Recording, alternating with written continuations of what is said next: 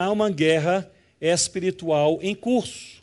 Nós sabemos, Efésios capítulo 6, abra comigo a sua Bíblia, por favor, em Efésios capítulo 6, observe comigo o versículo 10.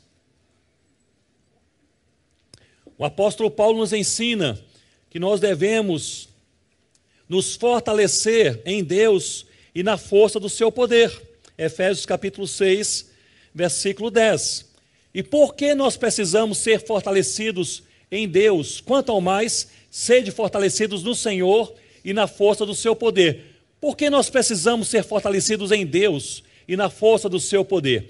Paulo apresenta aqui algumas, alguns motivos. O primeiro motivo está no versículo 11. Ele diz: para não cairmos nas ciladas do diabo. É interessante, irmãos, Paulo usa aqui, para a palavra traduzida em português como cilada, ele usa aqui uma expressão grega que se refere a armadilhas, armadilhas que são produzidas, construídas pelos caçadores. A ideia aqui é de um caçador que conhece a sua presa, sabe por onde a presa vai passar, e ele prepara uma armadilha e coloca no lugar certo, na hora certa, para que a sua presa possa cair naquela armadilha. É isso que Paulo está dizendo, que nós precisamos ser fortalecidos em Deus e na força do seu poder, porque o inimigo das nossas almas, ele luta contra nós e ele prepara armadilhas para que nelas possamos cair. Isso é seríssimo. Isso é seríssimo. É interessante que nós vemos que Paulo está dizendo no versículo 12 que a nossa luta não é contra o sangue, não é contra a carne, mas é contra principados e potestades, ou seja, forças antigas que lutam contra nós, e ele diz contra dominadores deste mundo tenebroso. Essa expressão longa, não é?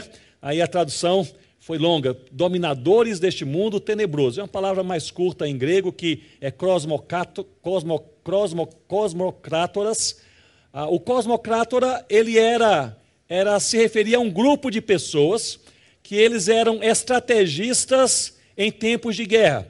Quando um rei, um imperador, um general queria atacar uma nova região, chamava esses cosmocrátoras, e eles eram é, pessoas que tinham conhecimento da região, conhecimento da situação de guerra, e iriam, portanto, fazer uma estratégia que fosse eficaz para que a região fosse conquistada.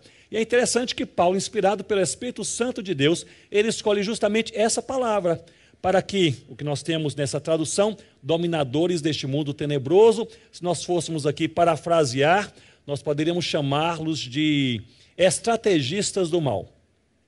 São aqueles que olham para uma igreja e pensam assim: como eu posso quebrar essa igreja? São aqueles que olham, espíritos malignos, olham para uma família e pensam assim: como eu posso quebrar essa família? eles olham para um crente novo na fé, como eu posso quebrá-lo aqui já no início? Eles olham para um crente já maduro na fé, numa idade avançada, como eu posso fazer para quebrá-lo no fim da sua vida cristã? Eles olham para um pastor, para um missionário, para um presbítero, um diácono, um líder na igreja local. Como eu posso quebrar o líder para que haja aqui um efeito e que outros sejam quebrados também? nós estamos lidando com estrategistas do mal. Paulo está aqui chamando a atenção, dizendo: meus irmãos e minhas irmãs, o assunto dessa chamada batalha espiritual, ele é sério. Ele é sério. O inimigo das nossas almas luta contra nós. Portanto, a solução qual é? A solução não é, é mirabolante, a solução não é humana, a solução ela é sede fortalecidos em Deus e na força do seu poder. E uma igreja no Senhor Jesus, ela é fortalecida na palavra, na oração, na adoração e na comunhão.